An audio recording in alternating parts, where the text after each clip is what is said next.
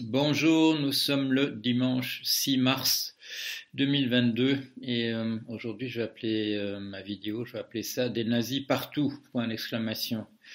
Alors pourquoi des nazis partout? Eh bien parce qu'on parle de nazis dans, voilà, dans les deux camps désormais. Alors, l'Occident a été un peu surpris, euh, ceux qui n'ont pas suivi l'actualité, la montée des tensions depuis, depuis 1989, qui n'ont pas suivi l'actualité des relations entre, la Russie et l'Ukraine, ne comprennent pas d'où vient bien ce terme utilisé par, Poutine quand il parle de l'invasion de l'Ukraine, de dénazification. Pour nous, ça tombe des nues. Quel rapport? On, voit un pays qui, euh, depuis 2014 en tout cas, ressemble de plus en plus à, nos pays, à, nous. Quel rapport avec les nazis? Et j'en ai déjà parlé.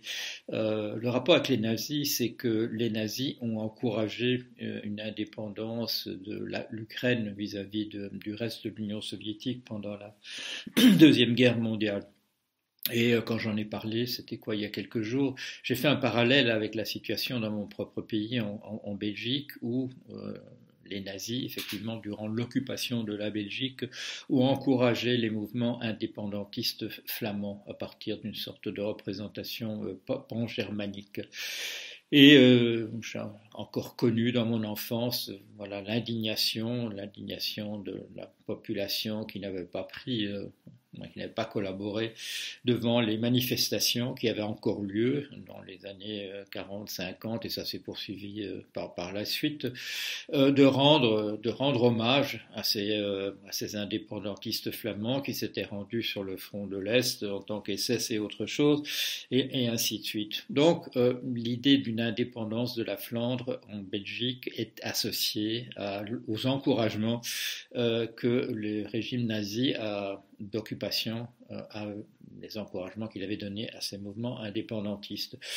Donc on peut, euh, je dirais à des fins polémiques en, Belgique, dire que tout partisan d'une indépendance de la Flandre par rapport à, à, l'autre partie, la partie francophone euh, et la partie germanophone d'ailleurs de, de, la Belgique, de considérer que c'est un relent du nazisme. Bon, alors pourquoi, pourquoi cette idée de, que tous les Ukrainiens sont des nazis, euh, qui apparemment fait partie de l'opinion euh, couramment admise en, en, Russie? Eh bien, à partir, à partir de là. Et donc, quiconque est contre l'idée d'une grande Russie, euh, incluant en particulier euh, l'Ukraine, est quelqu'un qui prend parti pour les nazis. Bon, euh, donc d'où ce terme qui nous paraît, euh, ça, nous paraît. Il y a toujours ce danger, et on, le voit ces jours-ci, euh, de dire que que quelqu'un, voilà, quelqu'un qui est à la tête d'un pays qui paraît hostile, qu'il est fou. Non, le nombre d'analyses du, nazisme fondées sur l'idée que Hitler était fou. Euh, ça fait partie c'est le mérite d'Eric Fromm d'avoir fait un livre pour essayer de, dans les années 60, pour essayer de démystifier ça une fois pour toutes et de mettre en place ce personnage du, euh, du, pervers narcissique, qui trouve des troupes d'ailleurs, d'autres pervers narcissiques pour, pour, pour les embrigader. Euh, voilà, de dire non, c'est pas un fou, c'est une un type de personnalité particulière, euh, dangereuse. Euh, nous remarquons d'ailleurs qu'il y a une tendance pour nos systèmes démocratiques euh, de type occidental de laisser parvenir aux rênes du pouvoir dans voilà, un certain moment des, des personnes personnage aussi dangereux que cela.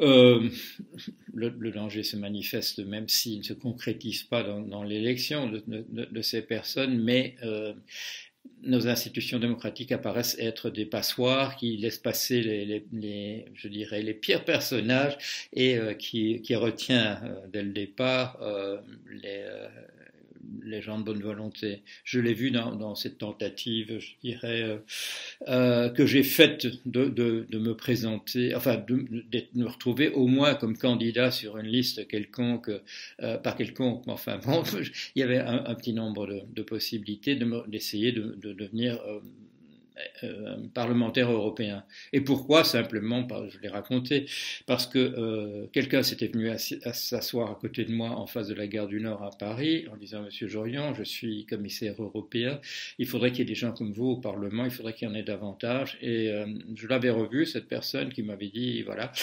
Et, mais par contre, l'ensemble des appareils rend la chose absolument impossible pour quelqu'un qui, comme moi, se présente comme ça.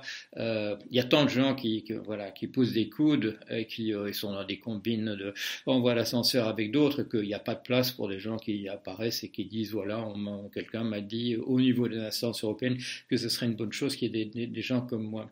Alors, euh, par ailleurs, de, notre côté, du côté occidental, parce que bon, c'est là que nous sommes. Euh, je vous parle d'une nation qui, du territoire d'une nation qui fait partie de, l'OTAN. Euh, pour nous, le comportement des Russes dans cette invasion de l'Ukraine, ça correspond de plus en plus à l'image que nous avons des nazis. Euh, voilà. Et on voit de plus en plus dans les commentaires des, comparaisons, je dis pas dans les analyses en profondeur, mais dans les, voilà, dans les réactions, je dirais à chaud, de journalistes, d'autres personnes, voilà, de, des gens dans la rue. Euh, ça nous rappelle, ça nous rappelle, voilà, les, le comportement des nazis pendant la guerre, nous aussi. Si bien que on se trouve dans les deux camps à voir des nazis en face. Alors, euh, est-ce que c'est bon pour le est-ce que le pronostic est bon, docteur? Eh bien, pas du tout, bien entendu. Qu'est-ce que ça veut dire? Ça veut dire qu'il y a une polarisation dans les, dans les opinions. On voit de plus en plus ceux d'en face euh, comme, comme, les, comme les méchants. Et ces méchants peuvent se retrouver eux aussi, je dirais, dans des situations extrêmement difficiles d'être pris à contre-pied.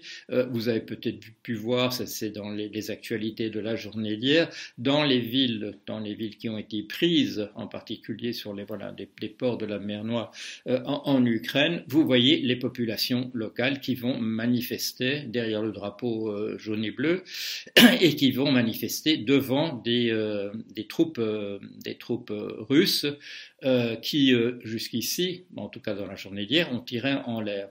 Euh, est-ce que ces gens qui sont pas assez nombreux manifestement, je veux dire ces Russes qui sont là, qui sont pas assez nombreux et qui peuvent juste reculer quand ces manifestations avec des centaines voire des milliers de personnes vont vers eux,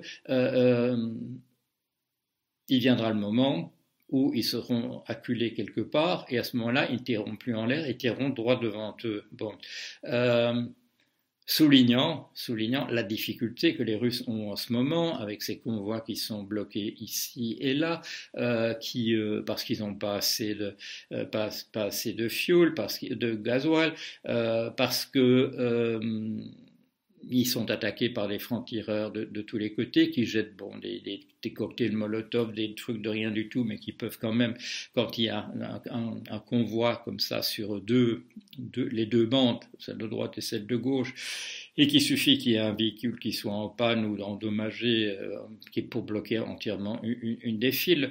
Euh, ça ne se passe pas bien pour le moment pour les, les troupes euh, russes pour le, sur le terrain, qui sont obligées, je dirais, d'augmenter la mise en termes de destruction en, en, en tirant sur tout ce qui bouge euh, du ciel avec des, avec des avions. On, on a vu dans la journée d'hier, on, ça passe en boucle sur certains, à certains endroits. Euh, un hélicoptère euh, manifestement bah, détruit en, plein vol. On voit la carcasse d'un avion, russe. C'est peut-être pas représentatif, mais enfin ça montre quand même euh, que les choses ne se passent pas sans doute avec la vitesse qu'avait envisagé euh, Poutine. Et donc, fraternisation d'une part, euh, refus de tirer euh, sur les, sur les euh, manifestants, euh, les, les, conversations qu'on voit, il y a des tas de vidéos, voilà, des gens qui interpellent des soldats, qui lui disent mais rentre chez toi, etc. etc. Euh, tout, ça ne va pas sans doute dans le sens que, Poutine euh, souhaitait. D'autre part, cette polarisation fait que, et ça j'en ai évoqué dans les premiers jours, je dis il va y avoir des choses de, l'ordre des brigades internationales, il va y avoir des jeunes gens euh, qui, euh, qui vont vouloir sans doute pas rejoindre le, camp des, Russes, en tout cas provisoirement, tant qu'ils sont une force d'invasion purement et simplement. Alors, oui, mais peut-être quelques Russes aussi du côté de, voilà, du, de Donetsk et de, voilà, de ces, ces enclaves dont on ne sait plus quel statut leur, leur, leur, accorder. Mais on voit pas mal de gens qui sont des, voyez ça, des interviews de gens qui essaient de, on a vu en France des légionnaires qui on a arrêté juste avant qu'ils s'embarquent, mais on voit dans, aux, actualités aux États-Unis en particulier, on voit des gens qu'on interroge qui disent je pars parce que et, je voyais un gars qu'on dit tout à l'heure, un, grand baraquet qui a l'air d'avoir entre 35 ans, et on lui a dit quand, quand est-ce que vous avez pris euh, la décision? Il a dit quand j'ai vu dans les journaux qu'on pouvait se présenter, euh, voilà, et, et qu'on pouvait partir. Et donc des gens comme ça, euh, eh, bon, ce sont des milliers pour le moment. Est-ce que ça va représenter quelque chose? Euh, Il y en a dont on voit que ceux des gens qui n'ont aucune préparation militaire, ils vont surtout être, je dirais, du, un, point mort. Mais il y en a, y en a qui vont partir et qui savent exactement ce qu'ils font et qui vont être de véritables renforts euh, pour les troupes ukrainiennes sur le sur le sol. Alors polarisation, il y a un aspect positif, je dirais, pour les États-Unis dans leur, leur mouvement général depuis 2015 vers une guerre civile, voilà, un, retour de la guerre de, de sécession, voilà, qui étaient toujours là, des, des, des, cendres dormantes, comment appelle-t-on ça, des brandons qui étaient là depuis, depuis toujours. Et euh, les partisans de Trump ont, constitué jusqu'à, je dirais, de l'ordre de 40% de la population américaine. Maintenant, les sondages euh, et euh, Trump et ses acolytes continuent d'être des grands, voilà, des grands partisans de, de Poutine. Par le, Trump a parlé de son génie. Euh, mais dans la population, dans les sondages, on voit que le nombre de personnes qui sont euh, prêtes encore à soutenir euh, le point de vue de, de, Poutine sur un plan international, c'est de 15 à 20 donc, c'est-à-dire que ça a au, moins diminué de moitié euh, le nombre de gens qui peuvent, euh, se, présenter vis-à-vis d'autres comme des euh, partisans enthousiastes de, Trump et donc automatiquement de, de, Poutine. Alors, ça va pas très bien pour Poutine au sens où ça va pas rapidement. il y a, bien entendu, tout le monde s'est mis à gueuler quand, on quand les troupes russes ont commencé à tirer sur une centrale nucléaire. Le danger que, je, que je mentionne toujours euh, quand on nous parle du, du nucléaire civil, c'est bien fait. Ça fait des voilà il y, a, il y, a, plus de 12 ans, je n'avais pas de blog, donc j'en parlais pas en public, mais c'est une chose que j'ai toujours dite à propos des centrales nucléaires civiles. C'est bien quand, euh, voilà, quand le gouvernement a, des, a, une majorité de 80% et qu'il se passe rien dans la population, mais quand la population commence à s'énerver, ce qui est le cas de tous nos pays maintenant, euh, des centrales nucléaires, ce sont des, ce sont des brûlots, ce sont des poudrières, c'est extrêmement dangereux, et on l'a vu l'autre jour. Ça, ça a fait la une des journaux pendant, allez, pendant une heure de dire euh, on a, on a frôlé la catastrophe. Mais on s'en fiche, on s'en fiche maintenant, on a frôlé la catastrophe. au bout de deux heures, les gens sont fatigués et ils ont envie de, voir autre chose.